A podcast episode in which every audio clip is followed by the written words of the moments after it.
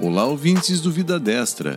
Meu nome é Luciano Pereira e estamos na edição número 26 do Boletim Semanal. O Brasil segue no rumo certo. Abertura de empresas.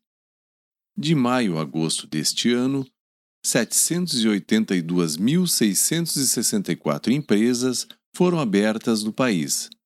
O número representa um aumento de 6% em relação aos quatro meses anteriores.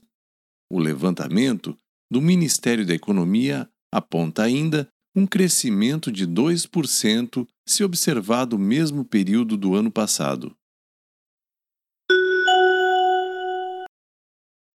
Programa Vigia No dia 11, foi inaugurada a Base Náutica Interestadual Trarbar, em Querência do Norte, no Paraná. A base servirá de apoio para ações conjuntas entre as forças de segurança federal e estaduais que atuam no Mato Grosso do Sul e Paraná. Faz parte do programa Vigia no combate à criminalidade organizada e crimes de divisas. IDEB o Brasil avançou no Índice de Desenvolvimento da Educação Básica em 2019 em todas as etapas de ensino. O ensino médio foi o que teve maior avanço. Em 2017, o Indicador Nacional de Qualidade da Educação do Ensino Médio foi de 3,8 pontos. Em 2019, alcançou 4,2 pontos em uma meta de 5.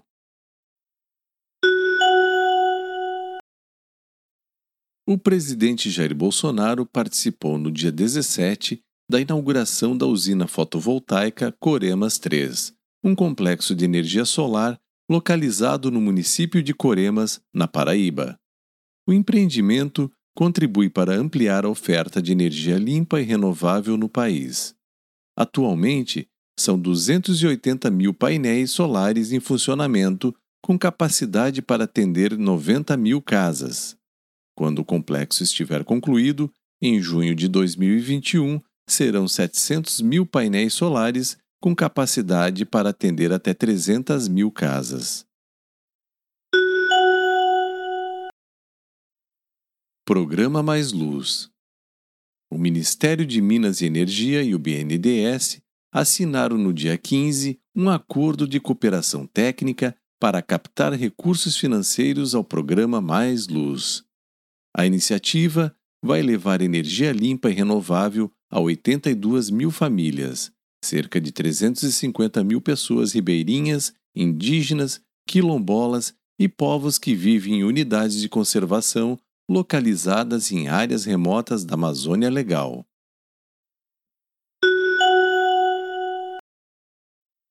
Brumadinho. A Advocacia Geral da União e a mineradora Vale celebraram um acordo substitutivo que garante o pagamento de 250 milhões de reais referentes a multas ambientais aplicadas pelo IBAMA, devido ao rompimento das barragens da mina do Córrego do Feijão, localizado em Brumadinho, Minas Gerais. Esse valor também é referente às multas aplicadas pelo Estado de Minas Gerais. Pelo acordo, ficou estabelecido que, do montante total já depositado em juízo, 150 milhões de reais serão destinados especificamente a sete parques nacionais no estado de Minas Gerais, possibilitando com isso o fortalecimento das unidades de conservação e o incremento da atividade ecoturística. Os outros 100 milhões de reais serão utilizados na execução de projetos de saneamento básico, resíduos sólidos e áreas urbanas do Estado.